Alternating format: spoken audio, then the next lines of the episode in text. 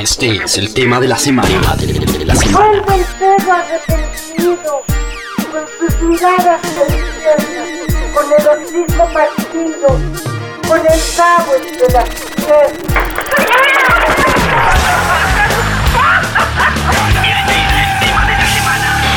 Radiografía. No puedo pensar, perdí la cabeza,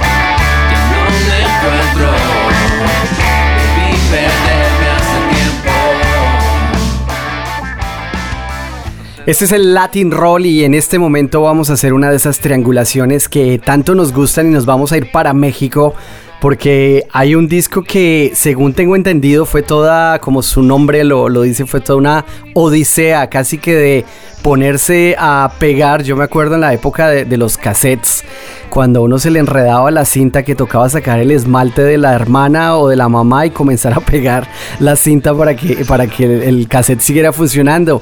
Y es más o menos así que lo tengo entendido, que la odisea magnética de Chetes vio la luz. Y bueno, Chetes, qué placer saludarte una vez más en Latin Roll. ¿Cómo estás? Igual, un placer siempre estar ahí con, con ustedes, amigos de Latin Roll. Eh, y gracias por, por la entrevista. Igual, y ando muy emocionado de poder estar lanzando este material que, como mencionabas, es un disco que se grabó y se mezcló totalmente en análogo en una máquina de 16 canales. Y la idea era, era regresar un poco a la, a la producción más artesanal eh, de la música y como realmente dejar la computadora fuera y toda esa histeria de la, de la perfección eh, que he venido escuchando en la música actual y creo que, que de alguna forma dije voy a hacer otra cosa totalmente distinta y eh, me gusta mucho la, la, textura del sonido análogo también, pero más que nada para mí este, este proceso ¿no? de, de hacer las cosas de una forma distinta y, for, y forzar como la, creatividad con estas eh, con estos limitantes no de, hacerlo con estos métodos. Y, fue realmente un proceso eh, complicado porque el estudio lo tenía equipado pues para grabar en computadora y demás y tuve que reacondicionarlo eh, meter una consola adecuada para que jalara eh, especialmente para la grabación en esta máquina y luego reparar la máquina también ciertos detalles calibrarla y conseguir la cinta y unas piezas que estaban mal. Total, me tardé como unos tres meses en, en poder dejar el estudio o, eh, funcional. Y, y, todo esto fue como se le quedó el nombre, se le bautizó como la Odisea Magnética, ¿no? Porque no, realmente no podía empezar a, a trabajar. Y una vez que ya jaló, ya eh, arranqué finalmente con una producción y fue muy divertido el proceso para mí. Claro.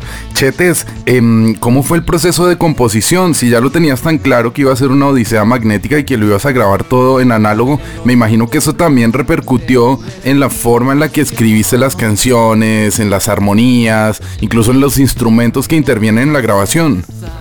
Sí, bueno, ya tenía eh, varias canciones compuestas para el disco, de hecho más de las necesarias para el álbum y era una cuestión de decir, bueno, lo voy a hacer de esta forma y escoger como los temas que más se, se pudieran producir de esta manera, de decir, bueno, había algunos temas que, que eran más complicados, por ejemplo, porque tenían, tenían que tener un piano y en, el, en, mi estudio no hay piano, entonces tampoco me puedo llevar la máquina a otro estudio y, o llevar un piano a mi estudio, es muy complicado, no había, como cuestión de logística, no, eh, hay temas que no funcionaban, que no, no las podía producir de esta forma o porque requerían de más canales o eran más eh, una, una eh, producción como más laboriosa y, y, escogí los temas que yo pensaba que podía producir de esta manera, ¿no? Con, solamente con 16 canales y hice algunos nuevos, como uno que se llama Será, eh, ¿cuál es otro que hice nuevo para, para este disco? Una que se llama Campeón. Eh, una que se llama Sincronía también son como de las últimas que compuse, otras ya las tenía para otros proyectos que luego ya no, finalmente no, no quedaban y para este disco quedaban muy bien, como en el caso de una que se llama Me Muero, que la tenía yo como en country y ahorita se me ocurrió como hacerla más eh, como norteña, ¿no? Y pienso que quedaba bien con el tipo de, de sonido que andaba buscando para el disco. Y, y, bueno, los temas, como te digo, siempre andan rondando, tengo canciones eh, rondando ahí y era más que nada lo, lo, que me enfoqué mucho también fue en la cuestión de, de la producción, de prepararme muy bien antes cómo iba a hacer, cómo iba a distribuir los canales, eh, cuántos instrumentos cabían en la cinta, porque sí quería respetar realmente eh, eso, no, no, no, tenía pensado grabar en cinta y luego pasarlo a la computadora y luego ya hacer lo que fuera, sino que sí quería ser fiel al, al proceso de, de, grabación, que fueran únicamente 16 canales y también mezclarlo ahí mismo en, en, la cinta, entonces no había manera de ni de corregir después ni de, ni de agregar cosas extra, entonces fui como muy económico y en algunos temas hasta pude meter eh, sección de, de metales, eh, una, en otra canción metí una sección de cuerdas. Entonces creo que se, todo lo que está ahí es lo que realmente para mí era como necesario para, para cada canción y fue, fue más que nada ese como proceso de preparación de, de preproducción de cómo iba a hacer el disco y una vez que empecé a grabar ya todo fue realmente muy sencillo porque eh, no había distracciones o no, no tenías que editar o perfeccionar, era nomás tocar lo mejor que podías y listo, y pasarla bien y escuchar con, ahora sí que con los oídos, no estar escuchando con los ojos como, como se acostumbra más ahora que están produciendo más con, con la vista en la computadora, que si está bien en el grid, que si está perfecto y que si se ve que está cuadrado todo, aquí realmente está como más libre y es bueno, ahí quedó la batería y el baterista se va y ya no se puede reparar jamás, así es como quedó, quedó, ¿no? Y eh, así era como la filosofía y también me mantuve eh, pues firme a eso, es decir, voy a, voy a permitir que estén todos esos detalles en el disco, que no, no estarme obsesionando por detallitos de que se quede un tallón o si un destiempo aquí o allá, realmente como se hacía antes, ¿no? Eh, lo mejor que podías en el momento y así era. Claro.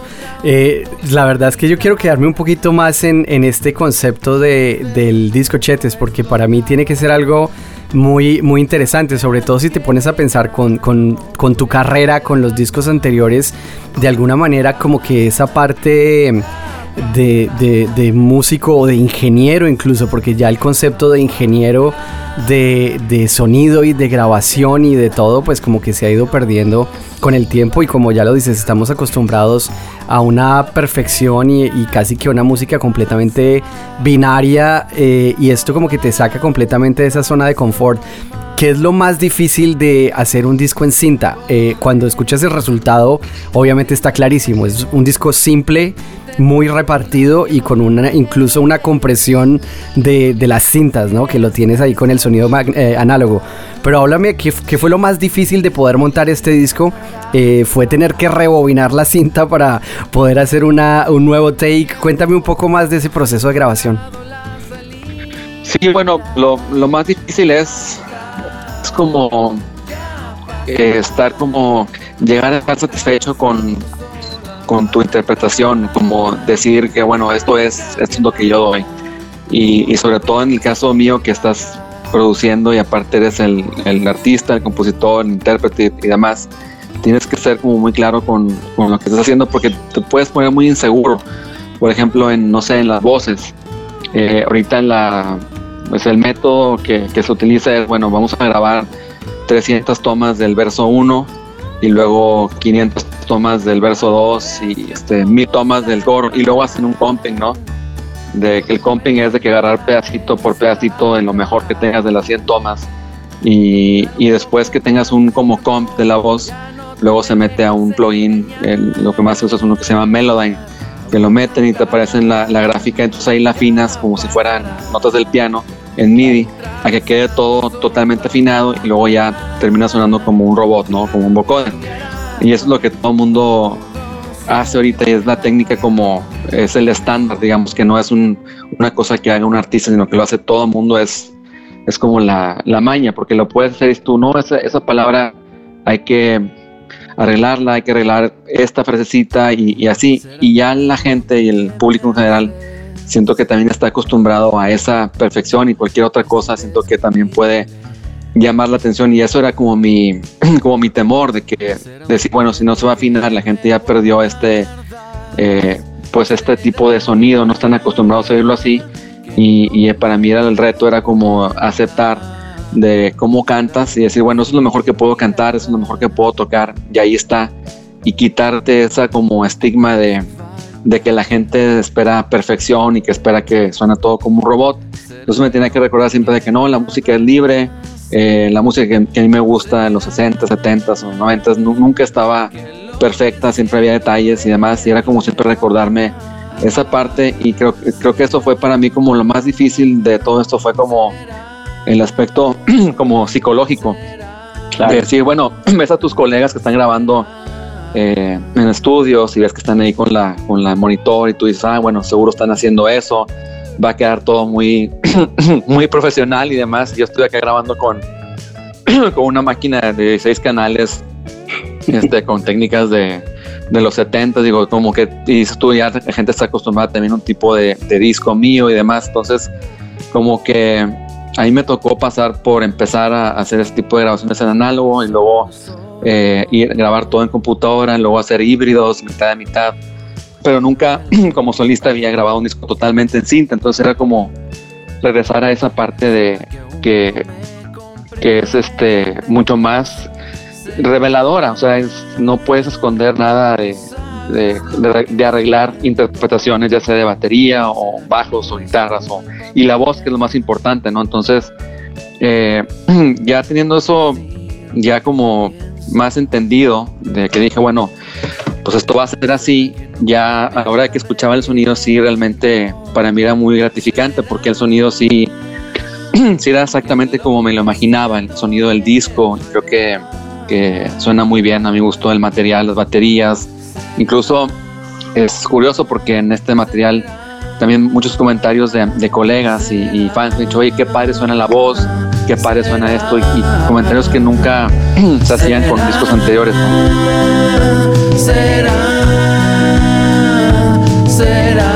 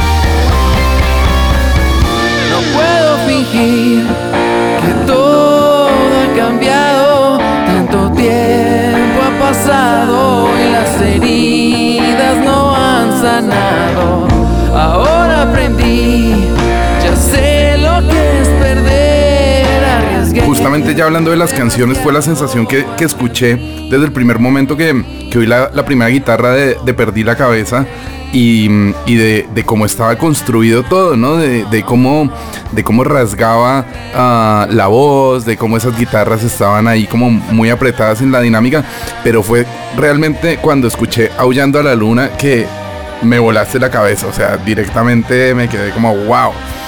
Qué, qué- gran canción. Hablemos de Aullando a la Luna. Cuéntanos un poquito eh, cómo la hiciste, de qué se trata y también un poco, yo me imagino que cada track también, teniendo en cuenta eso que hablábamos antes de la construcción de canales y, de la instrumentación, pues a cada una de las canciones me imagino que tuviste que imprimirle una personalidad diferente y, incluso una, una, una estrategia diferente para abordarla, ¿no? Sí, bueno, esa es de mis favoritas también. eh, qué bueno que, les gustó y por eso también la, quise sacar de, de sencillo y con esa empiezo el disco, ¿no? Y es una rola que compuse unos meses antes de, de empezar a, a grabar y la tenía en el piano, era como más como una balada de rock de los 50 y era así como más basada en el piano, ¿no? Y, y, este hice un demo así y la canción me gustaba, pero no tenía tampoco la letra definida. Después como que el mismo tema que era como eh, en mi cabeza como tipo música de los 50 todo esto me recordaba como las películas de horror así de blanco y negro, de hombres lobo y todo eso. Y de ahí salió lo de Aullando la Luna y, como que me, me hizo clic todo el, el, concepto de la, de la letra. Y de ahí también dije, bueno, toda la, ese tipo de influencia que, que tengo de, no sé, de Roy Orbison y de cosas que me gustan, Body Hall, así que en mi cabeza eh, siempre están presentes, ¿no? Ese tipo de, de, música. Bueno, pues meterle guitarras, pero hacerlo un poco más actual también, con más eh, eh, distorsión o más, darle más energía al track en cuanto a guitarras.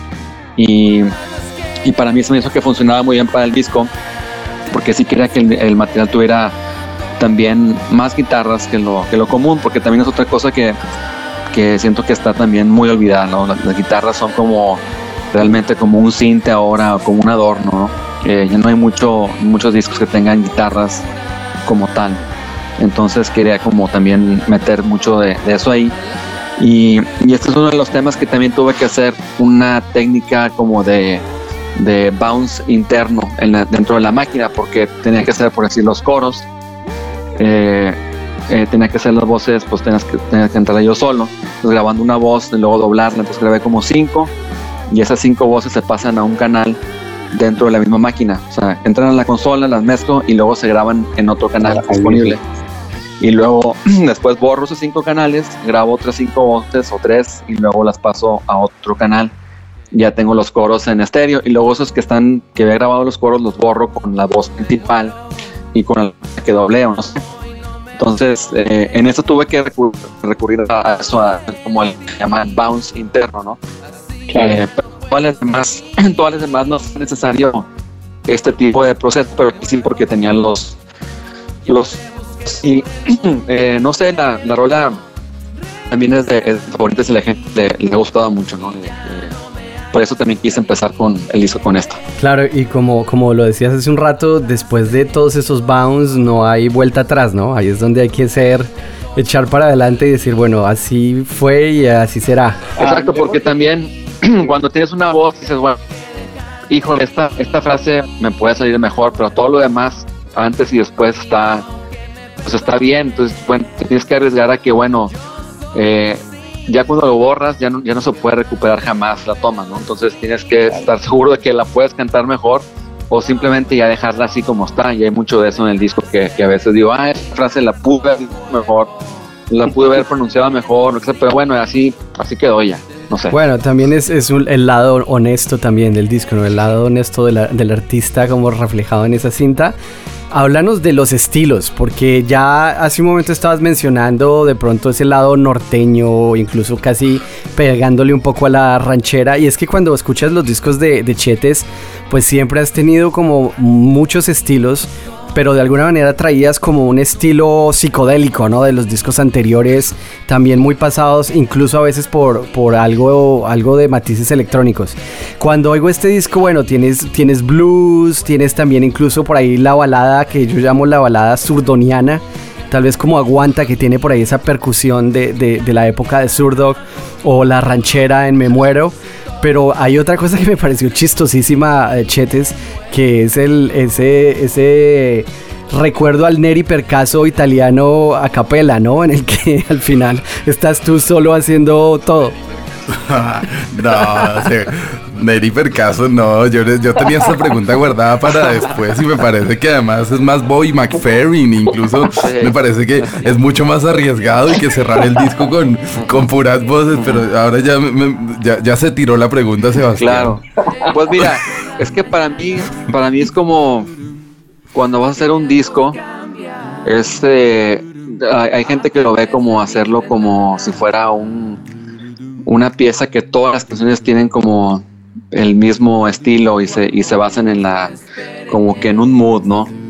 Pero a mí se me hace, la verdad que los discos que suenan así se me hacen muy aburridos cuando pones un disco y la canción ya sabes exactamente cómo va a ser la última. Incluso hay muchos grupos eh, que si, yo no he escuchado el disco, pero sé exactamente cómo va a ser el disco nuevo. O sea que ya, ya puedo ya puedo saber cómo va a ser el disco sin ni siquiera ellos ni siquiera lo han grabado y yo ya sé cómo va a ser, ¿no?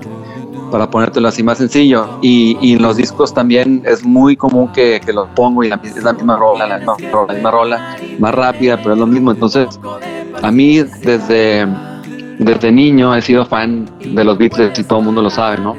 Y, y para mí siempre ha sido como eh, la Biblia absoluta, para mí es el disco blanco de los Beatles. Y siempre me, quedé, me quedó esa imagen de, de estar escuchando de niño, no sé, eh, Gente y luego Honey Pie, y luego eh, otra canción muy distinta, ¿no? Blackbird y luego eh, una muy rockera y demás. Entonces para mí eso es lo que yo, lo que yo, eh, a lo que yo le tiro, lo que yo admiro, ¿no?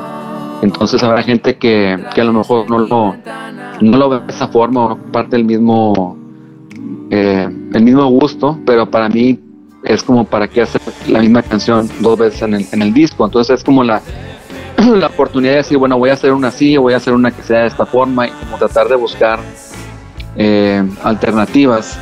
Y bueno, siempre hay canciones que son como dentro de la misma rama y hay unas que se salen. Cuando se salen o cuando hay más como diferencias es cuando más me siento yo, cuando me prendo. Entonces, por decir esa última rola de los de, puros coros, pues también para mí era una oportunidad de hacer algo distinto, ¿no? De decir, bueno, vamos a hacer una rola que sea con puras voces, eh, con una armonía así que suena más eh, antigua, también es un sonido que no, pues que realmente nadie está haciendo hoy en día, ¿no? Que eh, ni siquiera en, en, Estados Unidos están haciendo ese tipo de, de música. Entonces era como para hacerlo. Y el mismo fue con la de Me Muero, que decía, bueno, nunca lo he hecho, nunca he hecho con, con elementos más y como la, para, para experimentar, ¿no? Entonces, a mí me prende, realmente me prende poder hacer eso en, en los discos, ¿no? Chetes, antes de este álbum, eh, no, eh, claro, no hablábamos desde estereotipos, pero en medio de todo esto pasó el Chetes 20 Live, que me parece además un, un momento muy importante en tu carrera, porque ver, no solo por el show tan importante que diste en el Teatro Metropolitan, sino por re rehacer, rearreglar tu, tu, tu, tu, repertorio con tantos invitados, con tantos amigos. Cuéntanos un poco cómo fue la experiencia de, de, de repescar y de, de, de autofestejarte, ¿no? Con, con, con, con este, con, sí. con, este repertorio. Pues fue algo muy bonito, realmente, como dices tú, estar rodeado de puros amigos en un lugar eh, como el Metropolitan y, y poder eh, tenerlo también grabado en, en, un concierto que tampoco nunca he hecho un disco en vivo. Y, y fue como un momento para mí de, de sentirme orgulloso de, de poder seguir en, en, en, la música, que realmente no es, no es nada fácil, sobre todo con el, el, tipo de música que siempre he venido persiguiendo, que no precisamente es la más eh, popular del, del momento ni nada. Entonces, como decir, bueno, eh, está padre ver que aquí estamos eh, 20 años después y que estamos eh, haciendo ruido y, y, demás, ¿no? Era como eso y, y, también tener como el la respuesta de la gente, el cariño y para mí es un disco eh, que es también importante y para mí fue un logro primero porque es un disco que puedo decir también que es un disco que realmente y cuando hago énfasis es porque es realmente un disco en vivo a diferencia también de muchos discos que conozco de muchos grupos que no son en vivo, o sea, que los graban en vivo y los regraban en el estudio, o sea, nomás usan la batería, un clic ahí y luego se graba todo. Y este disco fue una sola fecha en el Metropolitan, eh, nomás una oportunidad para tocarlo y, y, eso es lo que está en el material y también este, de alguna forma me dio como también más seguridad también para hacer este disco nuevo, de poder también dejar esa histeria de la perfección y demás que creo que también me sirvió en, en este disco porque realmente es un disco que es en vivo y, y, espero que la gente que lo escuche lo pueda notar, a diferencia de otros. ¿no? Hablemos también de los invitados que, que trajiste a la, a la, Odisea, porque eh, ya lo decías hace un rato, estamos también acostumbrados a que los polos opuestos del mundo pueden hacer un disco, como estamos haciendo este podcast, ¿no? Que estamos en tres sitios diferentes. Y también ahora grabar discos tienes el guitarrista que hace la guitarra en su estudio, el vocalista que la hace en otro país, en otro lugar y al final todos los archivos, los WAV se conectan y se monta la cosa. Aquí tuviste que traerlos a tu estudio y, y, bueno, hay, hay, hay grandes amigos de, de, toda la carrera, ¿no? Que aparecen ahí con, con, los instrumentos. Exactamente, sí, eso es, es una cosa que, como dices tú, que era una de las limitantes que, que existían que también pueden ser como algo que no es precisamente una limitante, porque bueno, en lugar de mandar un archivo que es una colaboración más fría, es mejor estar en el estudio con el artista y demás, pero bueno, tenía que realmente como eh, buscar a la gente que estuviera disponible aquí en, Monterrey en ese momento que estaba grabando. Y todo se dio, se dio que Guardiola andaba acá en, eh, en Monterrey haciendo unos shows con, con Zoe y se quedó unos días eh, para hacer esta grabación conmigo. luego, bueno, aquí, sí, aquí también está Alejandro Rosso, que es muy amigo mío de muchos años. El Cholo de los Claxons y pura gente talentosa aquí de, de Monterrey que, que, yo admiro y que sobre todo respeto y que nos la pasamos bien, ¿no? que hay como confianza y tengo suerte de tener amigos que son buenos músicos. Eh, también eh, pude participar, eh, participó este José Antonio Potro Farías, que es un arreglista que con el trabajo desde zurdo, en rolas como Luna, como Pared, él siempre hace los, los arreglos de, de, cuerdas y de orquesta, y ahorita trabajó en una que se llama La Mosca, y también me ayudó con otra que se llama Lejos, una sección de metales. Y también siempre íbamos a grabar a su estudio, que es más grande, eh, todos esos instrumentos eh, de cuerdas y demás, pero ahora como tenemos, estaba todo grabando en mi Mac, pues tiene que ser a fuerza en mi estudio. Y tuvimos que hacerlo ahí más apretados en, en un cuarto más pequeño, pero eh, sí, es, esta, eh, esta grabación tenía que ser así, no podía realmente eh, como dices tú, mandar archivos ni nada porque no podía, no podía, tenía que hacerlo en, exclusivamente en la cinta, ¿no? Así que también está padre porque lo, todo lo limitas a, un mismo estudio, a un mismo momento y, y creo que también le ayuda mucho a darle este sonido al disco en general, ¿no? Chetes, antes de terminar, eh, hay un inciso en, en tu carrera que, que, también vale la pena reseñar y es el eh, Mex Risei, ¿no?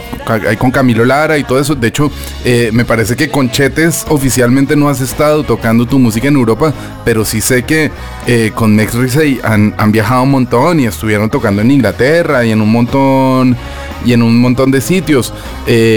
No sé si eso va a tener una siguiente vida y también esto se enlaza con, con lo siguiente que te iba a preguntar y es cómo tienes construido eh, el set en, en, directo y un poco cómo, cómo está arrancando tu, la gira de, de esta Odisea Magnética. Bueno, en, el, en lo de Mecrisay sí fue un, un proyecto muy padre que, que realmente no fue muy bien comprendido o aceptado, o no, o no sé cuál palabra ponerle en México. Eh, pero en Inglaterra era todo lo contrario. En, Europa fuimos, en dos años tuvimos cinco, veces, cinco giras, hicimos eh, cinco viajes a, Inglaterra y tocábamos pues, por todos lados, en, todas las eh, ciudades de allá, en todas partes.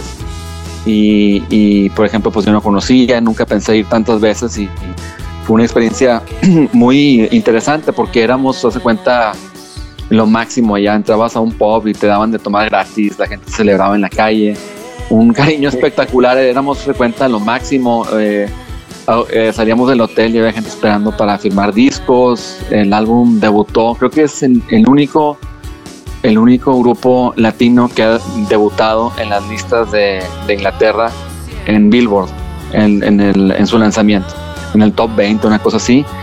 Y era una locura, entonces eh, un proyecto muy padre y nos lo pasamos increíble. Eh, y ahorita, pues bueno, se, hizo la última gira en, creo que fue en Estados Unidos. Y bueno, cada quien está haciendo sus cosas. Yo estoy haciendo mi disco, Camilo está haciendo su, eh, grabando su material también, su disco nuevo. Este, Jay también anda haciendo disco nuevo. Eh, y no sé, espero que, que en un futuro se pueda hacer. Y yo, yo encantado lo, lo volvería a hacer porque fue una experiencia eh, muy padre y pasaron cosas también muy interesantes, ¿no? En cuanto a contactos y gente que, pues que vas conociendo que, que de, ninguna otra forma hubieras conocido eh, eh, por medio de tu música. O sea, se abrieron muchas puertas y como que fue un proyecto muy, muy interesante para todos, ¿no? Y, y creo que también se, eh, aprendí muchísimo eso. Entonces, bueno, pues yo soy fan de Max Risey. Digan lo que digan acá en México, no sé.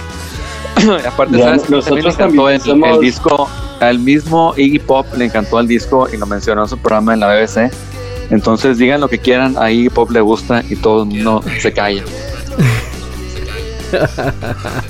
A nosotros también nos gustó mucho el, el Mexi y, y, y, y, otra cosa que el Mex que siempre lo pronuncio mal, nunca me sale, nunca me sale bien.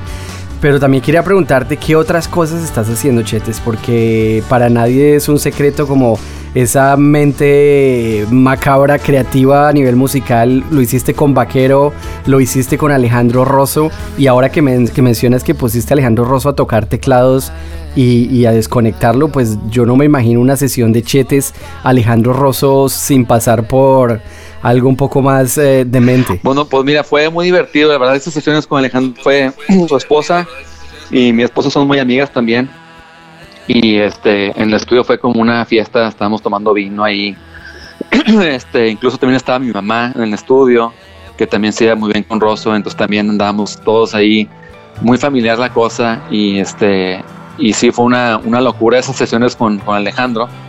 Y, y, nos juntamos seguido aquí en Monterrey, entonces eh, es como, como te decía, estar, para mí es como estar con gente de confianza, con amigos y, estar como cómodo y todo lo demás, pero perdón, las cosas como más, eh, no busco realmente nada fancy o nada elegante o, los grandes estudios. A mí, para mí lo que me interesa es hacer buena música, que yo me la pase bien, que me sienta eh, inspirado y me siento muy cómodo ahí de, poderlo hacer en, mi estudio y no realmente no pido más eh, estar con grandes amigos con Beto Ramos que también tocó ahí la batería en el, en el disco buenísimo baterista este es baterista de Jumbo eh, ¿quién más estuvo? que me falta mencionar Pablo González en el contrabajo que es bajista también de los Claxons está Mike Cienfuegos en acordeón y, y Jorge Laviazar que son de Buyechek, que están ahorita nominados al Grammy como mejor grupo eh, grupero o norteño, no, acuerdo en qué categoría. Y, bueno, pura, pura gente que, te la pasas bien y que, admiras. Así que tuve, fue como un lujo hacer este disco y para mí ha sido como el proceso, digo, quitando todo lo, anterior del lo que fue el montaje del estudio, que fue un, un dolor de cabeza, hacer todo eso, que también, bueno, me sirvió como aprendizaje, como como ingeniero ya sé cómo calibrar máquinas y reparar consolas y demás. Pero aparte de, eso, el, proceso fue muy, pues muy bonito realmente, o sea, porque fue solamente subir en el estudio y dejar toda esta historia y, como de la perfección y la obsesión atrás y como realmente aceptarte como eres como, músico y como cantante, no sé. Muy bien, una, una última pregunta, Chetes, para, para cerrar la, la, entrevista. Nosotros somos bastante geek y en, en, la época que comenzamos a hacer este podcast desde diferentes lugares, pues siempre hemos estado muy cercanos a la soldadura, al cautil, a conectar un teléfono y hacer un híbrido, eh, etcétera. Así que somos casi que especialistas en injertos. ¿Cuál fue el injerto más raro para lograr conectar esa consola a, a, a la grabadora y poder conectar todo en tu estudio? Pues mira, aparte del, del injerto de eso de tú de las soldaduras y cables, hubo una pieza de la máquina que se llama pinch roll, que, es como una, como si fuera una llanta de, de, por decir, un patín. Es como un cilindro así de hule, que es donde pasa la cinta y la pieta a la, a la cabeza. Y esa que la va como embobinando al, al segundo carrete. Es muy importante esa, esa pieza porque si se hace pegajosa, la cinta se empieza hacer chiclosa o si, se está dura se empieza a patinar y no empieza a correr a la velocidad correcta o no oprime bien la cinta y hace buen contacto con la cabeza. Entonces esta máquina estaba un poco dañada, entonces tuve que, nomás había un lugar en el mundo que mandaba, que podía hacer esta pieza nueva. Total, este, la mandé a pedir y eh, nunca llegó, o sea, no llegaba y no llegaba y no llegaba, no llegaba. Y este, después mi papá tuvo, como mi papá es ingeniero, eh, electrónico, mecánico, todo. Agarró esta pieza y la modificó, la, original, la, puso por un torno y le hizo como, como digamos que la rebajó un poquito para hacerla más uniforme y quitarle como lo, lo chicloso. y la pude hacer funcionar. Total, ya en mi desesperación mandé pedir otra de las piezas a esta misma persona que las hace. Eh, porque la primera me la mandó por, por correo y cuando entra por correos de México eh, se pierden, ya no sabes cuándo van a llegar. Entonces le dije, oye, mándame la segunda, pero ahora por, por un servicio como DHL, FedEx, ¿no? No me acuerdo cuál fue, ya con el tracking number y todo eso, el número de guía. Y este, total, ya, cuando, como a la mitad de grabación, llegaron las dos, las dos piezas el mismo día. La que andaba perdida y la que mandé a pedir otra vez. Entonces, bueno, eso fue lo más complicado. El, el, el pinch roller era como una pieza que, que, que era muy importante para el estudio y, y no, no la puedes conseguir, nomás hay una sola persona que la, que la hace. Y sin eso, si, sin, sin esa pieza fundamental de la máquina, realmente empieza a ver como, eh, como variación en la velocidad. Se escucha la guitarra de pronto como, uh, hay como, ¿cómo le llaman? Como... Sí, pues cambia la velocidad, entonces cambia, cambia el, tono. Es como un pitch ahí, exactamente. Pero bueno, eso fue un, un gran eh, tema. Ya de pláticas más, más nerd, pero bueno, ahí, ahí se, los, se los comparto. Pues vamos a dedicar entonces este podcast y la Odisea Magnética al pinche roller ese que al final apareció. Así el pinche roller, exacto. sí. Chetes, muchas gracias Sí. por, por, mm, por atender al Latin Roll con ese cariño como siempre. Nosotros encantados de compartir tu música, presentarle a los oyentes de Latin Roll. Eh, pues elige cualquiera, la que quieras de, de esta Odisea Magnética para cerrar la entrevista. Hola amigos de Latin Roll, yo soy Chetes y aquí les quiero presentar esta rola de mi nuevo álbum que se llama Odisea Magnética. Esto es La Mosca. Quiero viajar las estrellas, ir de ida y vuelta a Júpiter. Lo que no mata no hace daño. Hasta que un día te parte un rayo.